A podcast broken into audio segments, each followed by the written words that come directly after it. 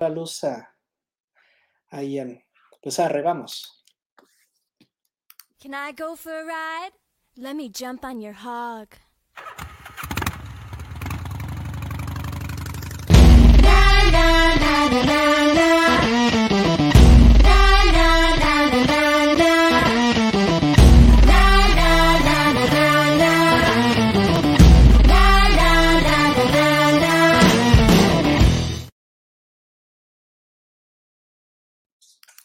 Amigos, muy buenas tardes y bienvenidos a un nuevo episodio de Destrozando Mitos, un programa más de nuestro canal de Malviajados TV. Le damos la bienvenida a nuestro amigo y colaborador Abner. ¿Cómo te encuentras el día de hoy? Muy bien, todo excelente, de verdad, que es un gusto volver a estar aquí con ustedes y a ver cómo se desenvuelve todo esto. Estoy seguro que les va a encantar el tema porque ese es un gran mito. ¿Tú reconoces un mito grande cuando ni siquiera te enteras que es un mito? Cuando todo el mundo lo cree, ahí te das cuenta que esto es un mito. La sobrepoblación es el tema del día de hoy. ¿De verdad crees que hay sobrepoblación en el mundo? ¿De verdad crees que somos muchos? ¿De verdad será que nos estamos acabando los recursos? ¿Será verdad que la pobreza y la sobrepoblación están relacionadas? Estos y otras cositas más es lo que vamos a ver el día de hoy. Y vamos a iniciar con el primer mito, se acaban los recursos. Esto no es nuevo. Hace ya bastante tiempo, un, británico había hecho la, estimación geométrica de que para 1975 más o menos nos íbamos a quedar sin recursos. ¿Qué opinas de esta teoría, este Abner, de que íbamos a hacer tantos millones que no iba a alcanzar para todos? Me parece que hablaba de que íbamos a llegar a los 112 millones de personas y que no iban a alcanzar los recursos y que, pues, obviamente eso iba a hacer que el mundo, pues, se viniera abajo. ¿Qué opinas de este mito, Abner? ¿Cuál es tu opinión o no sé si tengas información? Sí, de hecho, profe, ya de hecho, esto ya lo han mencionado varias personas de que se, se volvió también un mito su predicción, pues porque incluso las cifras ni siquiera coinciden y que incluso la tasa es muy baja a comparación de lo que predecía él. Y el problema de los recursos, realmente no, está hasta comprobado por estudios de verdad y muchísimos, no son poquitos, es una gran mayoría que dicen que todavía pueden durar recursos para muchos más años, muchísimas, sea, como, que será? Décadas enteras. Pero ¿cuál es el verdadero problema? El problema es que la gente ciegamente está atacando únicamente a las personas y eso es una tontería. El verdadero problema es la administración de estos recursos porque hay muchas empresas que, por ejemplo, hay productos buenos, pero si no cumplen con tales estándares que ellos tienen estándares, aunque no sean, digamos, de la manera más congruente posible, simplemente se desechan. Exacto, es eso que acabas de decir del desecho. ¿Qué ocurre con, con la verdad? Según esto, para 1980 ya no iba a haber recursos, ¿no? ¿Por qué? Porque éramos demasiados millones, 112 decía él, y eh, pues nos íbamos a acabar todos los recursos, ¿no? Y resulta que al contrario, no solo no lo acabamos, cada vez encontramos más. Y otra cosa bien importante, se han vuelto más económicos. Bien, quiero mostrarles este a todos nosotros. Como podemos ver aquí en esta gráfica, ¿no? Déjenme señalar bien aquí. Vemos cómo va del menos 2% hasta el 10% la tasa promedio PIB real per cápita de 1960 a 1982, que fue cuando se hizo la estimación. Y si se fijan, en la parte de abajo pasamos del 1 al 5%. Si te fijas, se ha ido desvaneciendo la cantidad de puntos. ¿Te fijas que para el 5% cada vez hay menos? No sé si, si queda claro esto. Miren, vamos a verlo en otra que es más clara, aquí. Pero me voy a regresar. Esta de aquí. Observemos cómo en 1950 había tungsteno el 100%. Para 1870 solamente ha cambiado un 30%. Y de ahí para abajo, vemos cómo el estaño, el manganeso, el zinc, el plomo, el cobre, este, ay, no alcanzo a ver bien, la bauxita, el petróleo, la cromita y el hierro han ido al contrario aumentando su producción. ¿Te sorprenden estos datos, Abner, o tú ya los, ya, ya los habías visto? Una ocasión sí me tocó checar de lo de los metales, pero siento que ese no es un recurso tan, tan, tan relevante como podrían ser ciertos alimentos. Sí, vámonos por partes. ¿Qué te parecen los precios? Aquí vamos a meter filosofía, ¿de acuerdo? Esto que les vamos a contar es filosofía pura, ¿no? Y tiene que ver con este, la cuestión del surgimiento de la familia. Ya tenemos un podcast, por si quieren buscarlo, este, en Spotify, en Amazon Music, en este, Google Podcast y Apple Music. Ahí puedes encontrar nuestro podcast de Malviajados. Y ahí mencionábamos ya la historia de la familia que surge desde el inicio de que la gente se empieza a unir, pero empieza a entrar en rivalidades con los demás porque tienen miedo de que los demás les quiten sus recursos. Si se fijan, el miedo por la escasez no es nuevo. Es decir, ya tenemos bastante tiempo teniendo eh, el miedo, la paranoia de que nos quedemos sin recursos. Esto es, esto es desde, desde, desde los tiempos primitivos. Entonces, ¿qué pasa? que la gente empieza a reproducirse más para hacer más. También la, el conversatorio pasado hablamos de que una técnica maravillosa del, del ser humano es que somos montoneros, ¿no? Entonces las familias grandes pues tenían ventaja. Pero ¿qué ocurre cuando tú te das cuenta de que los recursos son suficientes pero no aguantas a tanta gente? O de que quieres diezmar la población del de enfrente para que no te cause después, en caso de una guerra, lo sabemos, el que tiene más gente tiene ventaja, ventaja numérica. Entonces empiezas con los controles de natalidad. ¿Qué opinas de esto, Abner? ¿Crees que haya una especie de conspiración, una especie de juego sucio político detrás de la idea de que debemos de ser menos cada vez? Porque en términos de materiales y de precios, no hay razones que justifiquen la sobrepoblación. ¿Tú qué opinas? La verdad, profe, es que pues no es tanto, no sabría decir si conspirativo, pero sí tiene mucha culpa la política y, las, y los idealismos que están actualmente, porque seamos honestos, muchos políticos nomás lo estaban implementando o diciendo que no hagas esto, ya sea por el simple modismo o por muchos más factores. Aquí le va otros ejemplos. De hecho, el mayor, la mayor prueba de cómo erradica la política o incluso las empresas en la gente es que hace muchos años ya también ya habían hecho algo similar, pero en vez de de incentivarlos a, no tener hijos, esta vez fue a incentivarlos a que tuvieran. No me acuerdo cuál década fue, ahorita le doy el dato exactito, pero fue por los años miles y pico. En Estados Unidos estaban haciendo muchas campañas de tener hijos, es como lo mejor de todo. Como ahorita lo que te venden de si eh, vives individualmente serás feliz, e igualito así, y mucha gente se lo creyó, y actualmente está pasando mucho igual. El baby boomer, ¿no? Creo que es al que te refieres. Cuando hubo una, cuando el ejército norteamericano perdió mucha, muchos soldados en Vietnam, eh, esta cuestión de eh, el baby boomer para tener más y más y más y más y más gente porque habían perdido mucha, mucha gente joven, ¿no? Pero bueno, vamos a ver más datos. Aquí les quiero mostrar esto. Lo que decía Abner sobre la, la comida. Es un mito creer que al momento de que surge más población, se va a reducir la tierra cultivada. En esta tabla pueden ver cómo al contrario, en nuestra actualidad cada vez se alimentan a más personas. ¿Por qué? Porque las tierras cultivadas han aumentado gracias a la tecnología, gracias a los avances científicos y tecnológicos. Cada vez hay más área cultivable por persona que en años pasados. Aquí podemos ver cómo las áreas seleccionadas, tenemos en cuadro blanco la población total por superficie de la Tierra y en, el, en la parte sombreada la población total por superficie cultivada. ¿Se dan cuenta? O sea, cada vez ha ido aumentando la población total. ¿Te fijas? Son estas líneas negras. Pero estas líneas negras son los que cultivan y las líneas blancas son los que no. Y si te fijas en todas las, en todas las este, barras, siempre hay más personas eh, con espacio cultivable que las que no. ¿Qué opinas de esto? ¿Sigues pensando que el problema de la sobrepoblación es por alimentos, Abner? No.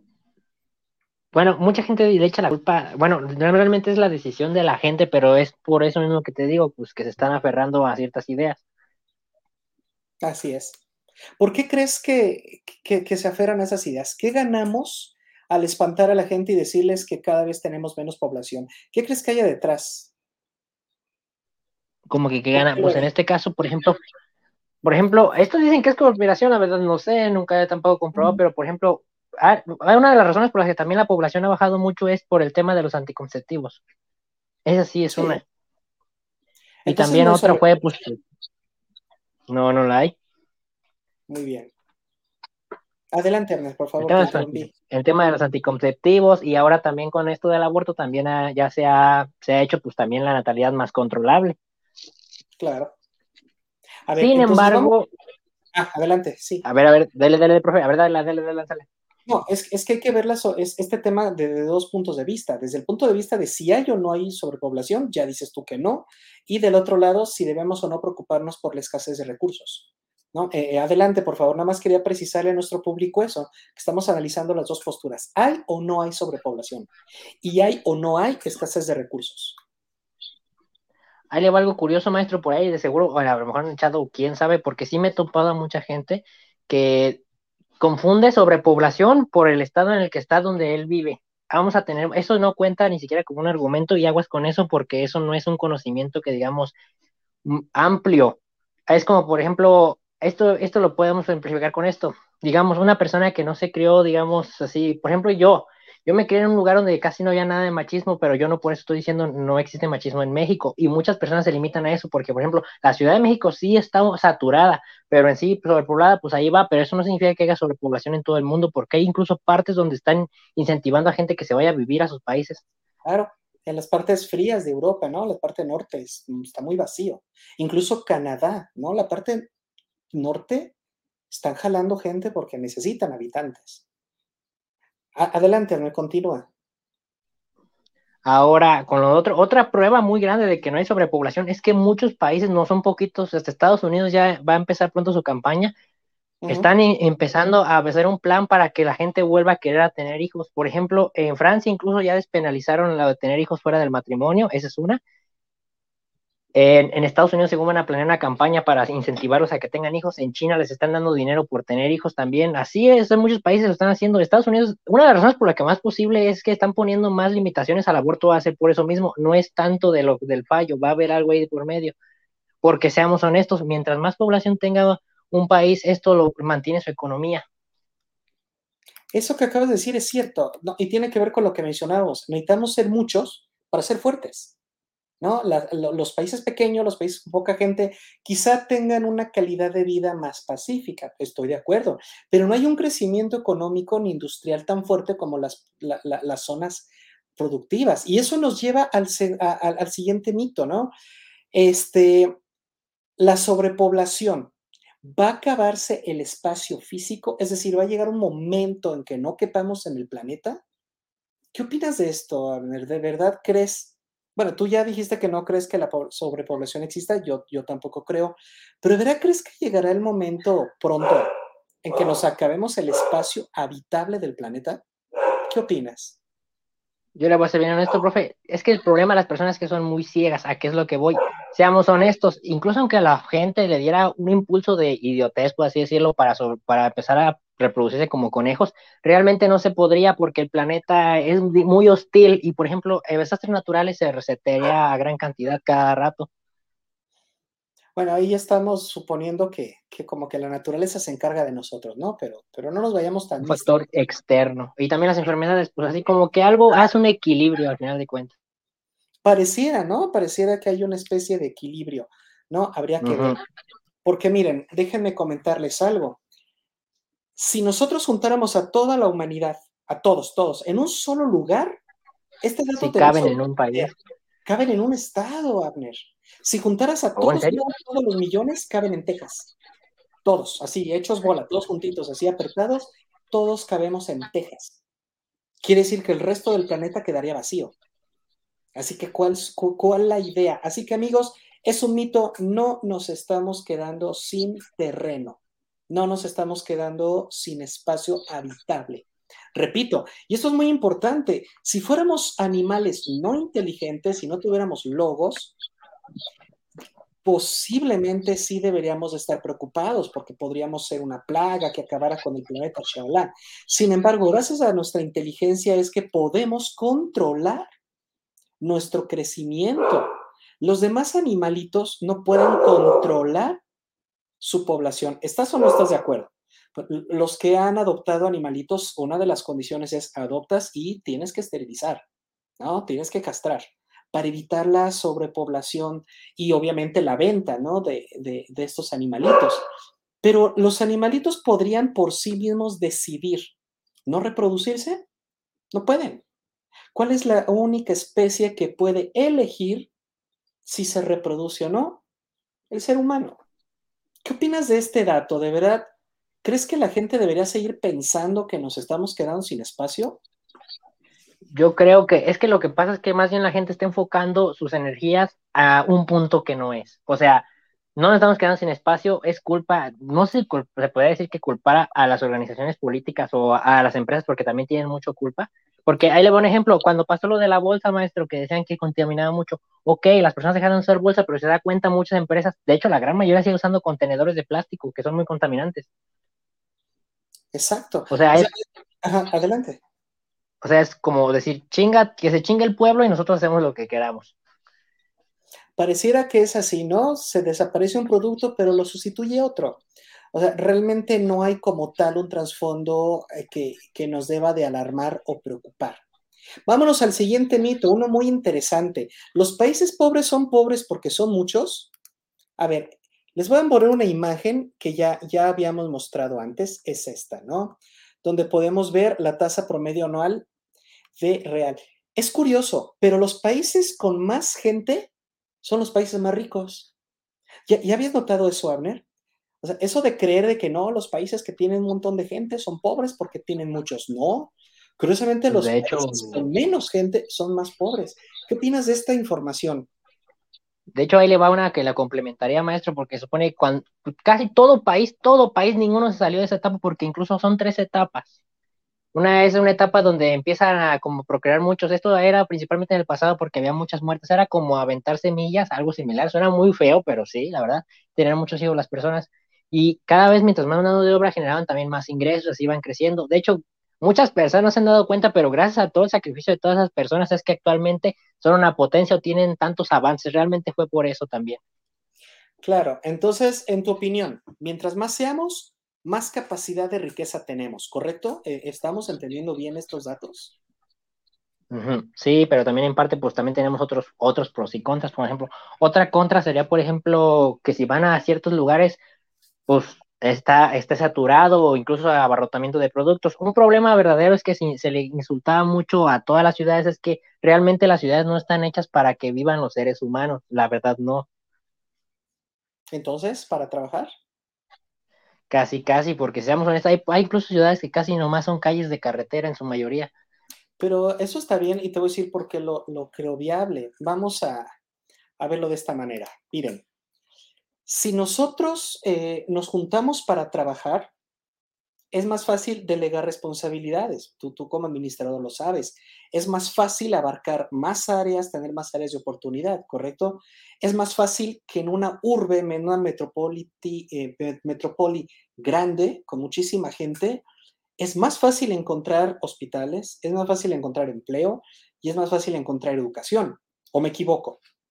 Pero vámonos a las rancherías, vámonos a los pueblitos, vámonos a las ciudades, por, por lo menos aquí en México, las más pequeñas y las más alejadas de la capital.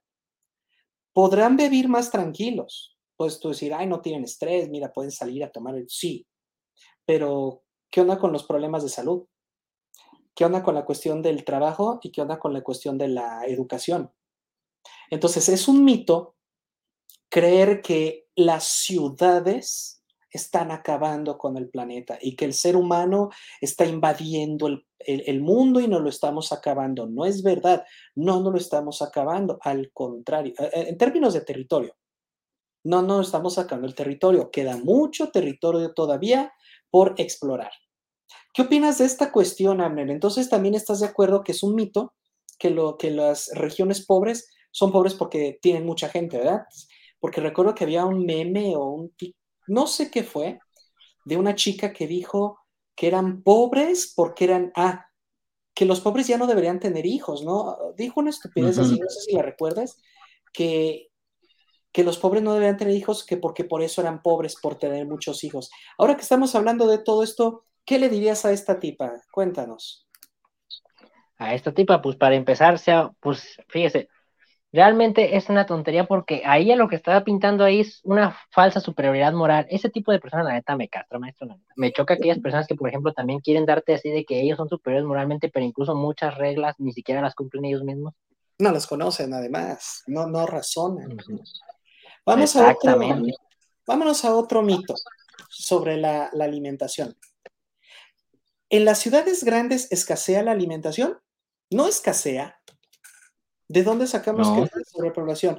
Pero aquí te va algo. No sé si es un complot o simplemente es un negocio perverso. De hecho, casi podrías decir que en todos los negocios hay una especie de perversión, ¿no?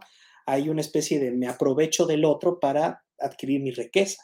Para cualquier persona eso sería ya en sí mismo, pues, algo perverso, ¿no crees? Pero bueno, a lo que me refiero es a esto. A ¿Tú sabes cuántos alimentos en Europa son tirados al mar porque no se vendieron y no se puede parar la, producción?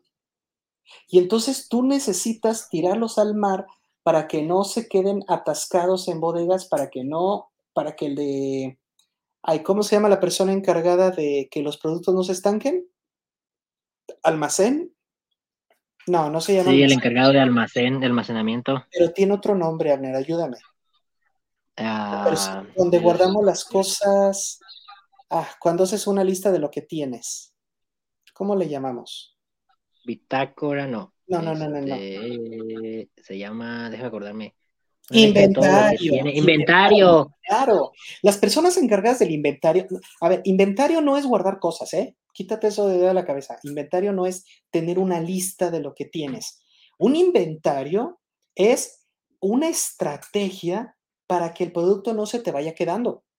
Una persona que realmente sabe hacer inventarios, saca los productos que se están quedando, luego, luego los saca a la venta. Porque si un producto no lo vendiste, porque seamos sinceros, la gente consume por modas. Entonces, por ejemplo, en invierno, la gente va a comprar chamarras, va a comprar abrigos, suéteres, ¿correcto? Los regalos de Navidad, etcétera.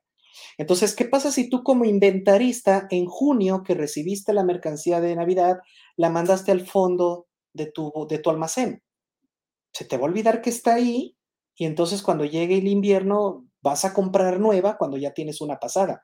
Ahora, no se echa a perder la ropa, pero imagínate productos eh, de alimenticios, se echan a perder.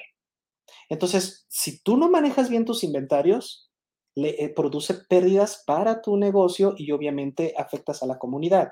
Pero ¿sabías eso? Que se tiran kilos y kilos de comida. Mira, no tengo las evidencias, no tengo las referencias correctas, pero me llegaron a contar gente que trabaja en Oxxo que suelen tirar todas las noches. Ya ves que tienen su, su maquinita de hot dogs, todo esto, que suelen tirar mucha mercancía del hot dog que no se vendió. Y les pregunté, ¿por qué la tiran? Y me dicen, porque ya al día siguiente va a llegar el camión y va a llegar con más salchichas y más panes y más cebolla y más. Y nosotros no, no tenemos almacenes o bodegas grandes y sale muy caro rentar un almacén, más el pago de logística que sería estar trayendo las cosas a la tienda, ¿no? Entonces, si no se vendió, para afuera porque ya viene más producto. No sé si tú habías escuchado esto, yo lo creo. Lo creo porque soy consciente que en Europa sí se hace eso, se tira mucha comida porque no se quedó. En las tiendas como, eh, perdón, no tiendas, en los negocios esos de comida rápida como McDonald's, Kentucky, Burger, hacen eso también. Tiran muchísima basura. Eh, perdón, tiran mucha comida a la basura. Incluso hay unos que son más, este, como que más empáticos y lo que hacen es agarran lo que quedó del día y lo regalan a la gente pobre de la calle. ¿Qué opinas de esto? De este desperdicio de comida por beneficio de la economía, Abner. Tú como administrador, ¿cuál es tu postura? Pues fíjese, profe, que antes, fíjese, ahí llevaron con eso, en McDonald's y en esos, antes de, antes de eso, ya de por sí desperdiciaron de una forma muy curiosa, porque antes no lo preparaban al momento, antes se ponían, por ejemplo, en un, como en un anaquel, así que eso es como que calientan toda la comida ya en orden para que nomás llegaran y te lo dieran, pero con el tiempo como se quedaba mucha comida lo que hacían era tirar y es más eran muy estrictos porque si alguien antes quería llevárselos le reclamaban y eso pues la verdad era un abuso. Con lo otro que mencionó, a ver qué iba a decir, profe. No, voy a subir unas imágenes que tú mismo nos hiciste el favor de, de mandarnos, entonces por favor sigue, sigue comentando en lo que cargo estas imágenes. Sí, Este, pues también con lo del otro problema que había mencionado, profe, lo de... Ah, sí, fíjese que también, no voy a mencionar nombres, pero hay empresas de ropa, y unas son muy conocidas aquí, que cuando hay alguna prenda que tengo, aunque sea un hilito suelto, si no lo regresó, van y las incineran. O sea, ahí qué onda. Incinerar, o sea, y aún así no nos hemos quedado sin mercancías. Entonces, Exactamente. no sé qué vayan opinando la gente que nos está viendo, pero definitivamente no encontramos sobrepoblación por ningún lado, es un mito. Ahora, la pregunta es, ¿y por qué es un mito? O sea, ¿por qué hacernos creer que somos demasiados? ¿Por qué crees que, qué ganan y quiénes ganan al hacernos creer que somos muchos, Abner? ¿Tú qué opinión tienes? ¿De qué ganan al, al creer que somos muchos? Pues supongo que también uno de los verdaderos problemas fue por porque antes también tenían mucho esa idea de, que si seguían así iba a ser malo para el mundo, o sea, como que intentaron hacer un consentimiento, pero si hay algo de verdad en esto.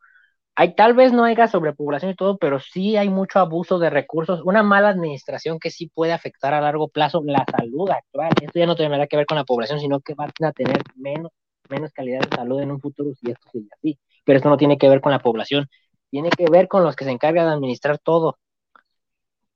Aquí vemos en las gráficas que nos mandaste esta de mortalidad infantil que aparece aquí. A ver, ¿cómo lo señalo? Ah, ahí está.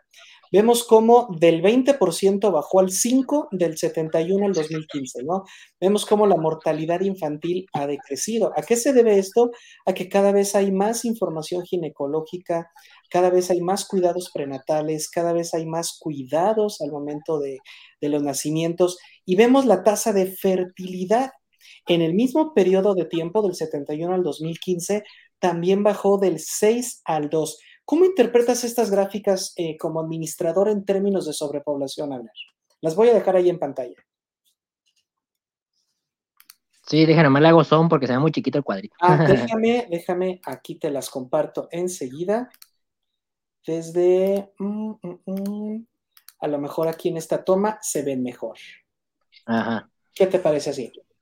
Por ejemplo, tasa de mortalidad infantil, con, los avances que se fueron dando con los años, pues bajó mucho porque los avances científicos, médicos y todo eso, pues mejoró. Y ahora, después de eso, pues pasamos de 1971 a 2015, tasa de fertilidad. O sea, en esto quiere decir la tasa de aquellas madres que, por ejemplo, ya no quieran tener tantos hijos, se bajó a dos hijos por persona, básicamente. Demasiado. ¿Esto tiene que ver con sobrepoblación o, amigos, tiene que ver con calidad? Es que es difícil tener tantas personas, es difícil amar a tantos. Además, también debemos de tomar en cuenta fenómenos sociales como la eh, liberación femenina, el hecho de que la mujer también trabaje, es, también eso afectó. ¿Tú crees o no crees eso, Abel? Que el hecho de que la mujer ya no tenga por qué estar todo el día nada más pensando en tener hijos, ya tiene otras ambiciones, tiene otros, ya su perspectiva es mucho mayor y no solo la perspectiva, porque quizá eso, eso es desde antes, pero ya las oportunidades también son más grandes. ¿Crees que eso también afecta a que cada vez seamos menos?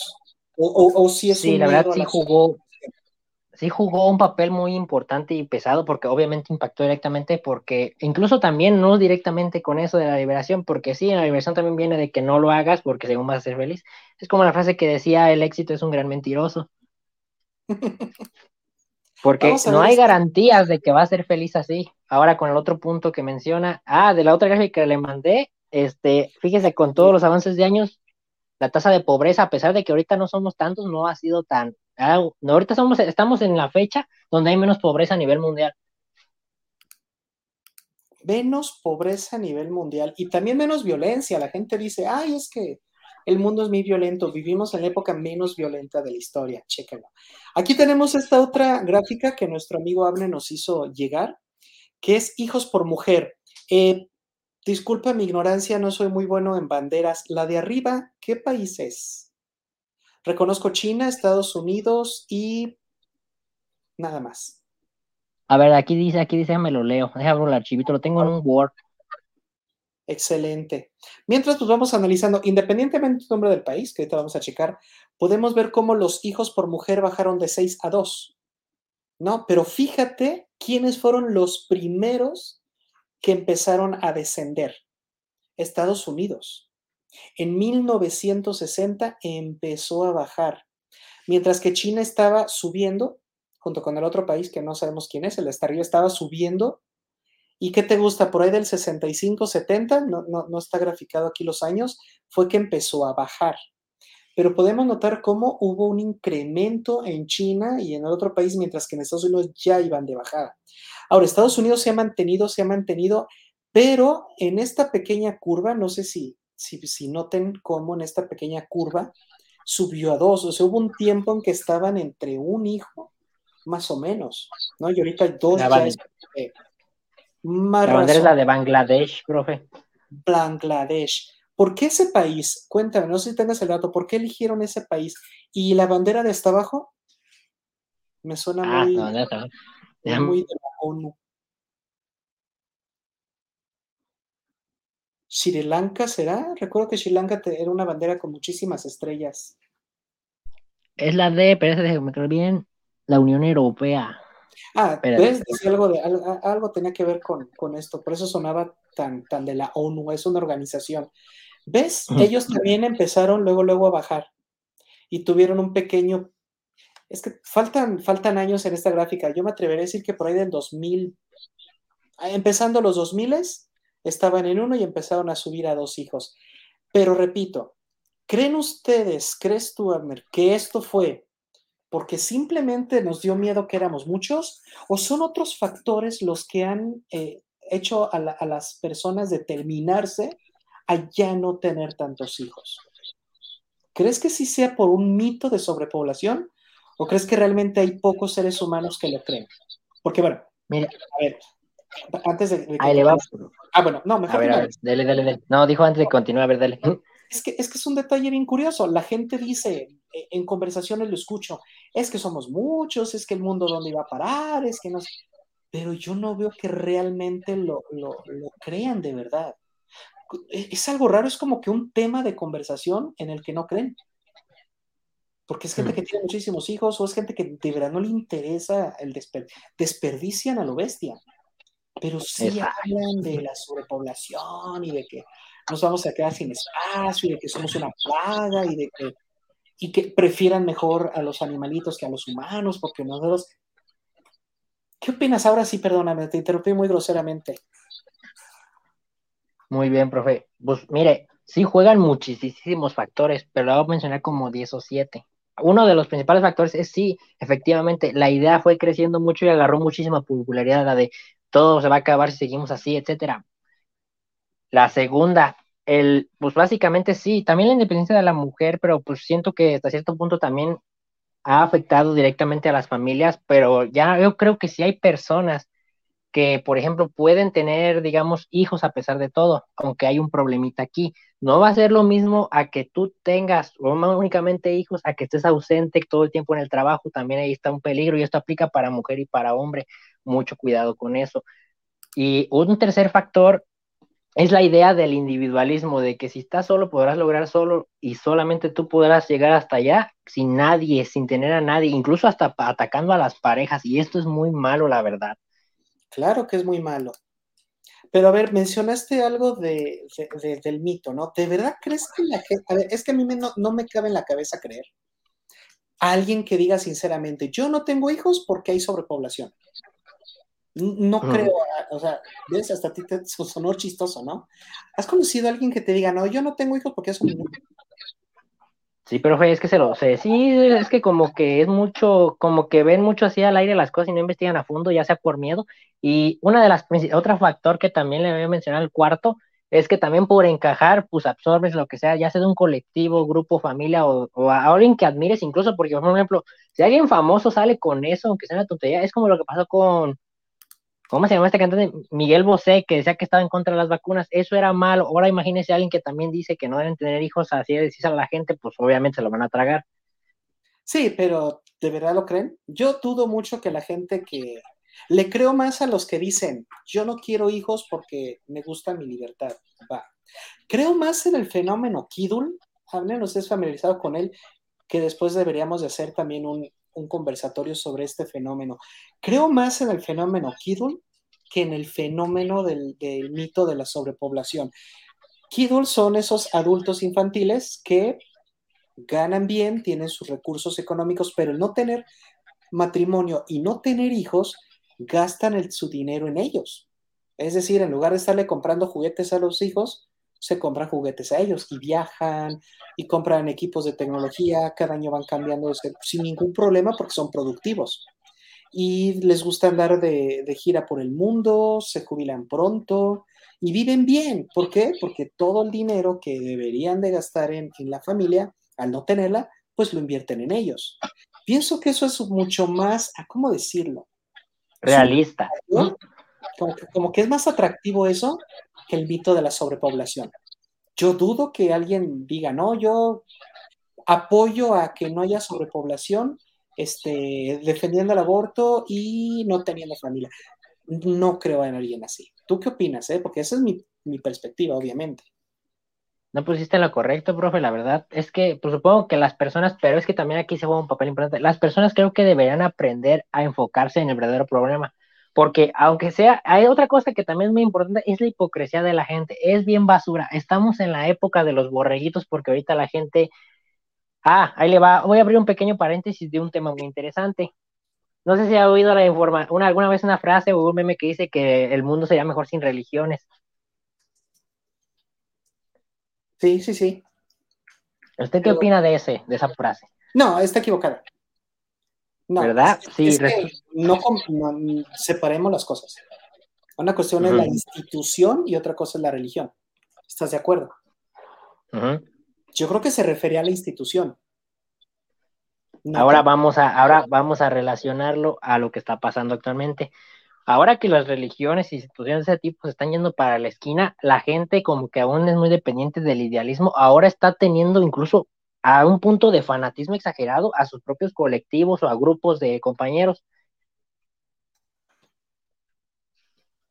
O sea, la necesidad de encajar en una sociedad con tales tipos de ideales es lo que también está perjudicando mucho. Pero hay algo muy curioso, cuando cumplen tal edad les llega a empezar a caer como algo así como una, como un choque o, ¿cómo se le llamaría eso? Problema existencialismo a los 30 años algunos les da un golpe por querer tener familia de la nada, incluso los que no tienen hijos. Es un poco extraño, pero pues se entiende.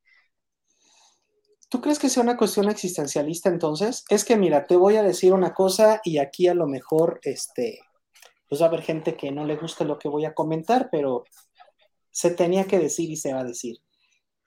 Mucha gente tiene hijos por las razones equivocadas y no hablo de la sobrepoblación. ¿Cuál crees tú que debería de ser la razón para tener hijos? Dinos, Arne, ¿por qué deberíamos tener hijos? ¿Cuál es la única razón justificable para ser padre o madre? ¿Cuál debería de ser? ¿Apoyar una economía? ¿Legar el apellido? Este, pues, ser más que los López que nos están ganando en cantidad para tener una porra más grande cuando juegue tu equipo? ¿Cuál es la razón por la que realmente deberíamos tener hijos? ¿Cuál crees tú? Mire, profe, le voy a decir bien honesto. Ahora, ah, bueno, con lo de eso vamos a hacer como una introducción para que quede más claro. Aquellas personas que según dicen que únicamente importa con que estés con algo estable, ya estás mal desde ahí. Voy a tachar primero a aquellas personas. Si, por ejemplo, tuviste hijos únicamente por cuestiones legales, estás mal. Si tienes únicamente hijos, pero vas a estar siempre en el trabajo, estás mal. Si tuviste hijos únicamente para salvar matrimonio, estás mal. Y si tuviste hijos por simplemente por miedo a la soledad, también estás mal. La única razón por la que creo que también deberías tener hijos es ya una vez que ya, digamos, estás bien contigo mismo y en verdad quieres a tu pareja. Tener hijos sería ya como transportarle tanto el conocimiento que tú has aprendido, tanto como todo el cariño que tienes. Esa sería una buena razón. Exacto, lo acabas de decir eh, atinadamente. La razón que realmente justifica ser padre es el amor, ¿no? Yo creo que si no es por amor, no deberías tener hijos. Pero miren, vamos a ver por qué la gente llega a tener hijos. A veces es, pues obviamente, ¿no? La típica calentura, ¿no? Que es quizá la más común, no sé. Tenemos porque queremos salir de casa, ¿no? ¿Cuántas personas se embarazan para salir del hogar, ¿no? Para tener una excusa de casarse o amarrar a la pareja. Eh, ¿Qué otra? Ayúdame, ¿eh? Que las otras que se te ocurren. Eh, ah, pero por ejemplo, lo que, lo que hacen los países, por ejemplo, de incentivarlos o darles dinero como un chantaje, eso también está mal, la verdad, profe, y muchos sí lo hacen. Claro, estás comprando. Eh, eh, pero estás de acuerdo que muchas veces se ha usado al hijo. Ah, y ni hablar de los que tienen hijos por aburrición o por impulso. Ah, caray, ¿no? Ah, por aburrición. Claro, realmente su vida está tan vacía, realmente no tienen nada en su vida que dicen, ay, y si tengo hijos, No, o sea, piensan que lo que les falta a su vida es un hijo. Y les voy a decir, antes de que se me vayan a la yugular, porque es, es un error filosóficamente, el existencialismo es una corriente filosófica que afirma que el ser humano no es una herramienta, es un ser que existe y después le da sentido a su vida. ¿Vamos bien? No somos herramientas. ¿Y por qué es importante esto? Una herramienta tiene un sentido antes de su existencia. Por ejemplo, eh, no sé, imagínate antes de que existiera el martillo, ¿ok? Tú tenías la necesidad de colgar un cuadro o de clavar un, un mueble. Tú tenías esa necesidad y entonces vas, inventas el clavo, inventas el martillo, pero la necesidad era primero y después buscas la creación. Pero el ser humano no es una herramienta. Por lo tanto, su creación no puede ser después de la necesidad. Es al revés. Primero existes y luego te das cuenta que necesitas un sentido a tu vida. Eso es el existencialismo básicamente. ¿Vamos bien? Entonces, si no somos herramientas, tus hijos no son herramientas. Entonces, tener hijos para dejarles tu herencia o para legarles el, el negocio familiar o por aburrición o por entretenimiento o para amar a la pareja o para salirte de casa o para, es que mis amigas ya todas son mamás y yo no, o porque te equivocaste en la cuenta, como decía nuestro amigo Ítalo venezolano. canción decía así, ándele. Sí, ¿no? Uno de los grandes artistas italianos que hizo toda su carrera en Venezuela. Y tenemos eso, ¿no? Esas son las razones equivocadas para tener hijos. Y no te estoy diciendo esto porque yo crea en la sobrepoblación. Te lo estoy diciendo esto porque creo en el amor. Y tener hijos sin amor no se vale, no es justo. Si no, mira, no los tengas. Mejor dedicarte a vivir tu vida, vivir la vida loca, diría Ricky Martin, en lugar de andar teniendo hijos sin amor. Esa es mi postura, ¿Qué opinas tú? ¿Qué, qué opinión te tiene este tema? Yo opino que para antes de tener hijos, si a alguien en da el importe, primero va, a pensar, tengo buena salud mental, cómo sé, o estoy bien con mi familia, algo también. Tener cuidado con ese tipo de detalles porque muchos, o sea, nomás dicen, ah, ya, ya, según ya estoy bien económicamente, voy a tener un hijo. Y el problema aquí también está otro factor de que, ¿por qué la población ha bajado? Porque al momento que estas personas que están mal crean a este hijo, o puede que se suicide, o puede que tenga muchos problemas y pues no termine bien esto a largo plazo, y así solamente va contaminando la, la sociedad. Sí, pero no queremos asustar a la gente, ¿eh? Si tú no tuviste un hijo por amor, tampoco tengas miedo que se te va a morir. Pero definitivamente, sea la razón por la que lo hayas tenido, si tú emocionalmente estás mal, puedes educar mal a tu hijo y lo puedes este, dañar emocional y mentalmente. ¿No? E, eso es lo que, lo que sí queremos en Malviajados dejar bien claro. No solo basta tener buenas intenciones y decir yo tengo hijos porque los amo, ok, pues ahora es mérate en ser un gran padre, en ser una gran madre, porque ahora, repito, las mujeres ya tienen muchas más áreas de oportunidad para desarrollarse como mujer. Entonces ya la relación mujer-madre ya no existe. Ahora es más, se está luchando más por una relación eh, hombre-padre, ¿no? Parece ser que ahora eh, hay muchos hombres que dicen, yo me quiero quedar en casa a, educar y crear a los niños. O sea, e, e, eso me encanta el hecho de que ya estemos en un momento en que la sociedad pueda decir, sin importar mi, mi género sexual, yo decido ser el que se quede en casa con la familia, ¿no? Entonces, yo creo que la sobrepoblación es un mito que realmente ha sido usado para escandalizar y controlar Manipular. Claro, la tasa de población. Porque, a ver, eh, hay otro detalle importantísimo en la filosofía. El ser humano es el único animal que valora. ¿Qué significa esto? Que solo nosotros le damos valor a las cosas. Claro, habrá quien diga, no, es que las cosas tienen un valor en sí mismo. Está bien, no vamos a discutir, va, quédate con esa idea. Pero independientemente de que tengan un valor en sí mismo, nosotros se lo cambiamos. A ver, como administrador, digo, esto, esto sobre todo lo manejan los economistas, pero como administrador, tú debes de saber que mientras menos recursos haya de algo, su valor crece, ¿no? Digamos que mientras más raro es más valioso, o, me equivoco, amigo. sí, la verdad, sí. Es como, por ejemplo, lo que pasa con algunos materiales. Por ejemplo, digamos un rubí, o una, digo una esmeralda. Hay pocos, realmente no se usa, por ejemplo, el diamante sale más y se usa para más cosas de herramientas, joyería, etcétera pero aún así sigue siendo más caro el otro, nomás simplemente por la dificultad en la que se consigue. Exacto, al haber menos o ser más difícil su obtención, aumenta su valor. Su valor comercial, no estamos hablando del valor personal, ese es independiente y subjetivo. Estamos hablando del valor comercial, ¿correcto? Ah, pero Ajá, adelante.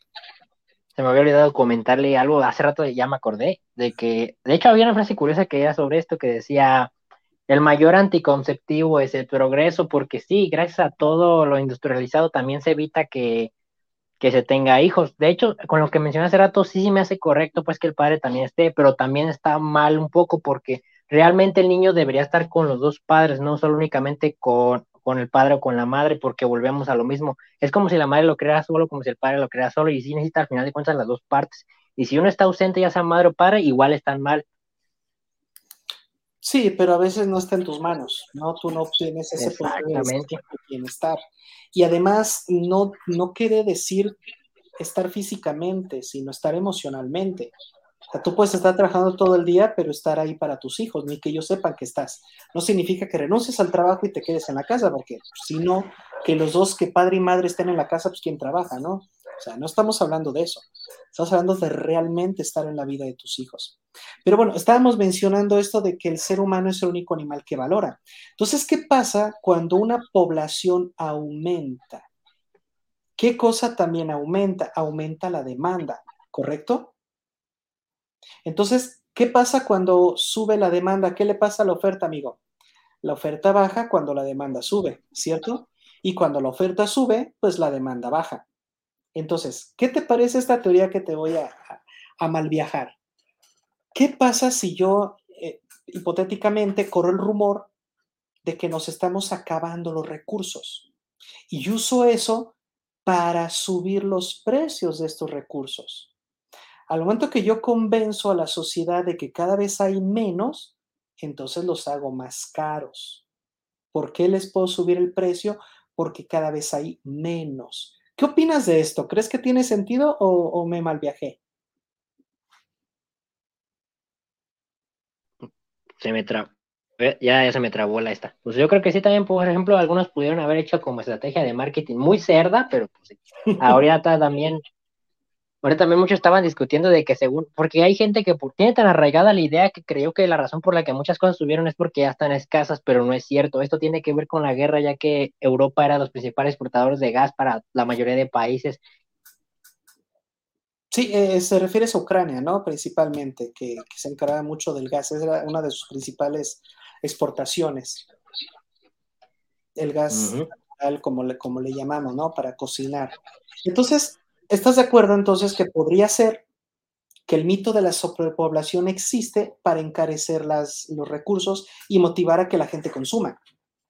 ¿No? Oye, eres de los pocos, pero hay empresas a las que no les conviene que se reduzca la población. Esto que les voy a contar es mi teoría conspiratoria, ¿no? Después, si quieren, hacemos un, un programa de conspiración de esta, porque recuerden que mañana tenemos el estreno de del programa de conspiraciones, pero más adelante vamos a ver que te voy a contar. Imagínate esto. En el baby boomer que nos hablaban desde hace rato, que es cuando Estados Unidos empezó a proponer, a, a propiciar que hubiera más embarazos, ¿no? Pues se llama boom, ¿no? El boom de los babies. Y hubo empresas que hicieron su agosto, como decimos en México, ¿no? Vendieron impresionantemente. Y estoy hablando de, pues, las compañías de juguetes, las compañías de dulces, ¿no? Se puso mucho de moda lo de pues, la Navidad, Santa Claus. Ahí fue cuando empresas como Mattel se, también se dispararon. ¿Y qué ocurre cuando ya no nos agrada ser tantos? porque a Estados Unidos le afectó muchísimo que mucha gente quería entrar, porque ese es otro detalle, ¿cuál mito de la sobrepoblación? La gente sigue queriendo entrar al mismo, al, al mismo país, entonces están abandonando otros territorios, quiere decir que sí, sí hay espacio. Pero les decía, entonces Estados Unidos dijo, mira, de por sí ya tenemos muchos nacimientos y aparte tenemos mucha gente entrando ilegalmente al país, algo tenemos que hacer. Y entonces empezaron a bajar este, la publicidad y empezaron a promover más las campañas de, este, de control natal. Pero, ¿qué ocurre con las empresas como Mattel, como, no sé, soy malo en, en, en los nombres, no sé, las empresas que manejan los, dulces, vaya, ¿no? La Coca-Cola, la Pepsi-Cola, todas estas. ¿Qué ocurre cuando los niños empiezan a ser menos y sus ventas empiezan a bajar? ¿Qué se te ocurre, Abner, que, se, que hicieron? ¿Cuál crees que fue su, como tú dices, su estrategia cochina y puerca para no desaparecer del mercado comercial a pesar de que ya no había tantos niños? ¿Qué crees que hicieron? Cambiar su, su variedad de juguetes también a un poquito más arriba de edades. Peor que eso, porque eso suena razonable, eso suena económicamente o un buen marketing. No, no, no, algo puerco, algo perverso. A ver, profe, dígame. Muy fácil. Empezaron a evitar que la gente madurara. Porque mira, vamos a ser sinceros. Ay, qué puercos son. el niño es un excelente consumidor. Tú dale dinero al niño, mira, así se lo acaba. El niño, el niño se mueve por deseos. El niño es un excelente consumidor, ¿correcto? El niño compra, compra, consume, consume, gasta, come, ta, ta, ta. Rompe, compra más. Entonces, ¿qué pasa cuando las empresas dicen, ya no vamos a tener más hijos? No, ok, pues yo me voy a encargar de que no haya adultos. Y por eso vemos cómo ahora es muy común que los adultos consuman juguetes de colección. No, yo he visto gente que tiene funcos por todos lados que son juguetes. No estoy criticándolos, ¿eh? Solo estoy señalando hechos. Porque yo en lo personal también soy fanático, no de los funcos, pero sí de los videojuegos. Entonces, al momento que tú tienes una sociedad que no madura, tienes una sociedad de consumo y resuelves el problema de que no haya niños. ¿Qué opinas de esto, Abner? Fíjese, profe, que sí es preocupante que diga usted eso porque esto ya no era una simple teoría, sino que se había mencionado como estudio. Bueno, más bien no era tanto directamente a eso de la conspiración, sino de que dijo que estamos en literalmente en la sociedad más infantilizada. Claro, claro que, claro que estamos. Una sociedad que le tiene miedo a madurar. Eso fue la crítica principal, el miedo a madurar porque es como un impacto contra sus ilusiones. Si encuentras ese estudio, amigo, me lo haces llegar para, para darle una checada, porque, porque yo, yo, lo manda y lo tengo guardado. yo estoy seguro de eso. De que al momento que de retrasas la maduración de la persona, en ese momento sigues siendo muy consumista. Y ahí te va otra. Los niños no quieren tener hijos. ¿Estás o no estás de acuerdo, Amber?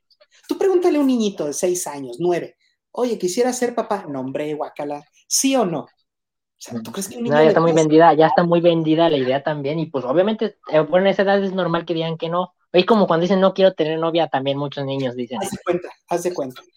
Entonces, imagínate si esa idea no la cambian jamás. Entonces llegan a tener 30, 40, 50 años, pero como siguen en esta idea infantil, pues también por eso no quieren tener hijos.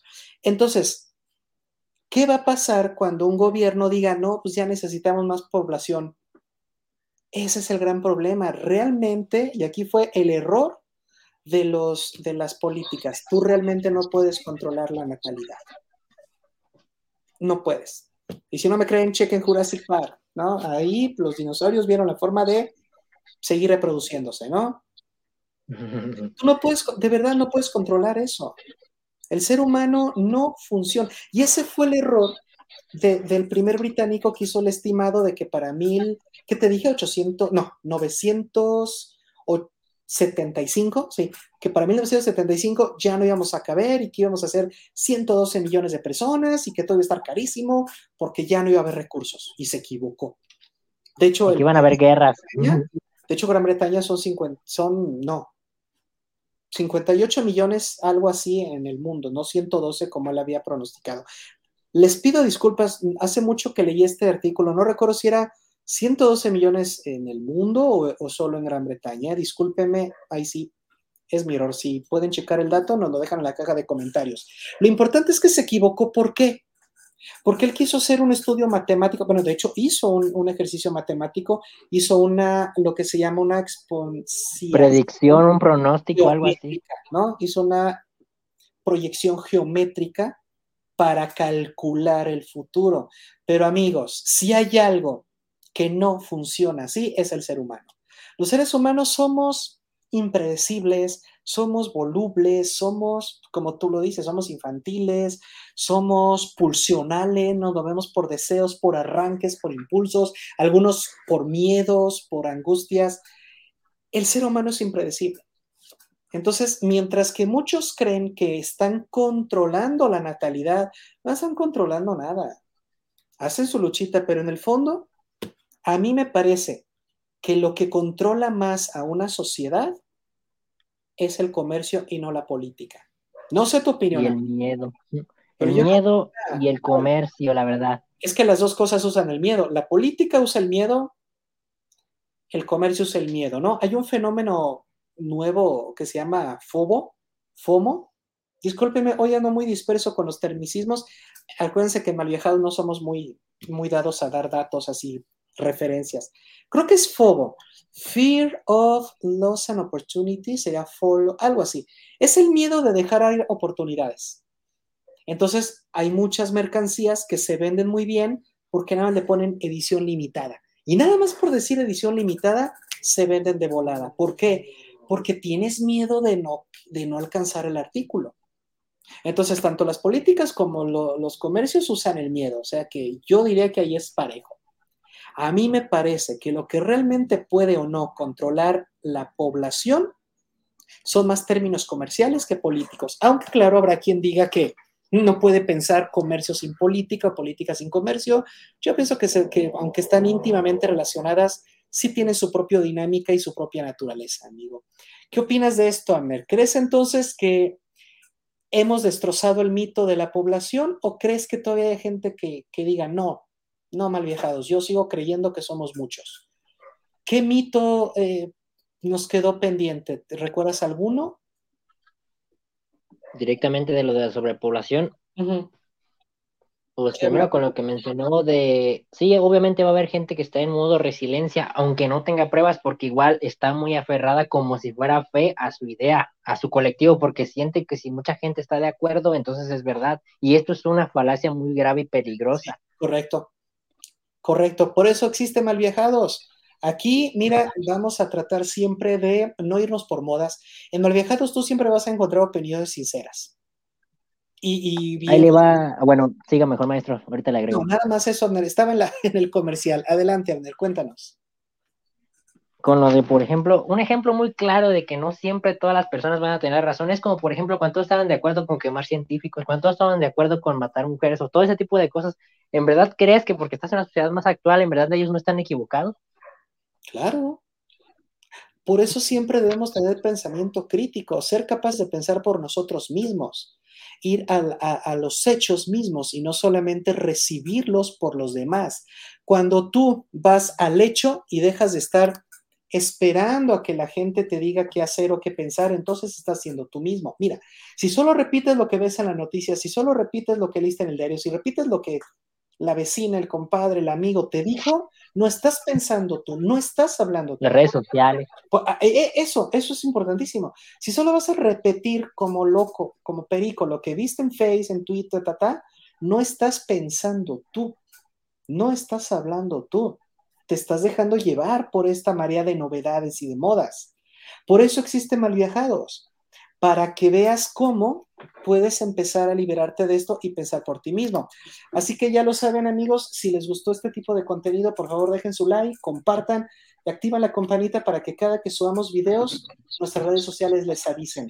Amigo Abner, ¿con qué quieres cerrar este gran mito que acabamos de desmentir completamente? Pues bueno, primero que nada, pues igual, si no nos quieren creer, espérense solo unos años y van a ver, van a ver lo que pronto varios países van a empezar a hacer eso que mencionamos y también van a ver que va a ser la tasa cada vez más baja, eso sí los aseguro. Y muchas gracias a todos por vernos, de verdad, fue un gusto volver a estar aquí.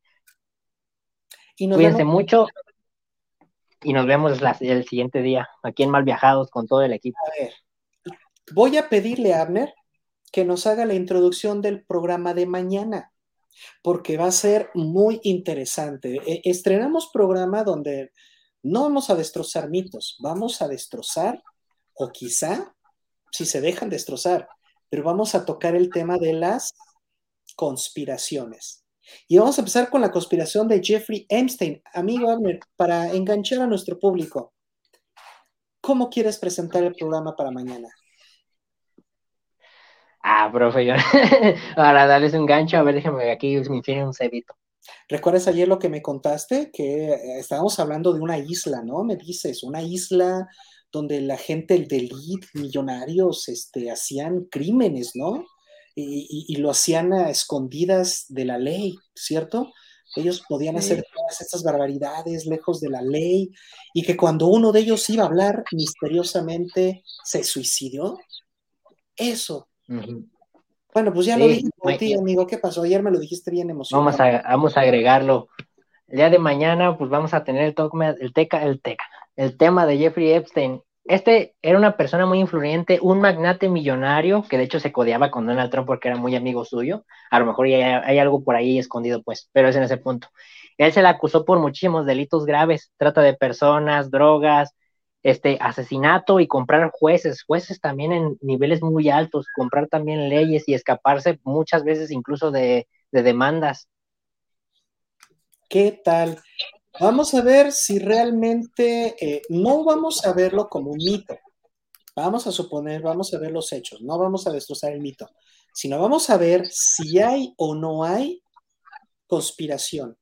Hay una conspiración de los millonarios para tener un espacio donde eviten a la ley.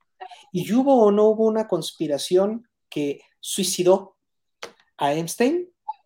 No te lo pierdas mañana, este, el horario está por confirmar porque necesitamos hacer algunos ajustes a, nuestro calendario. Yo tengo paciente a las 7, entonces yo creo que estaríamos iniciando nuestro conversatorio alrededor de las 8 de la noche. Tenos paciencia en cuanto terminemos nuestras otras labores. Créeme que estaremos este, iniciando nuestro programa. Así que espero te haya gustado muchísimo. Hoy no está nuestro amigo Ian Caleb para hacer la despedida, así que la voy a hacer yo, pero a mi estilo, porque si no me voy a ver muy, muy, muy falso. No, no tengo esa, ese carisma de nuestro amigo Ian. Amigos míos, bellísimo público, recuerden seguir en contacto con nosotros. Nos vemos el día de mañana y estate muy al pendiente porque el fin de semana tendremos también un programa sobre gaming donde uno de nosotros tres, no sabemos todavía quién, va a estar jugando algún videojuego y vamos a hacer la transmisión aquí por tu canal de Malviajados TV. No te pierdas ningún contenido, por favor, únete a nuestro panel de comentarios, participa, chatea con nosotros, interactúa y toma parte de este programa. ¿Quieres que malviajemos algún tema? Sé bienvenido. Por nuestra parte sería todo. Muchísimas gracias y nos vemos el día de mañana. Chao.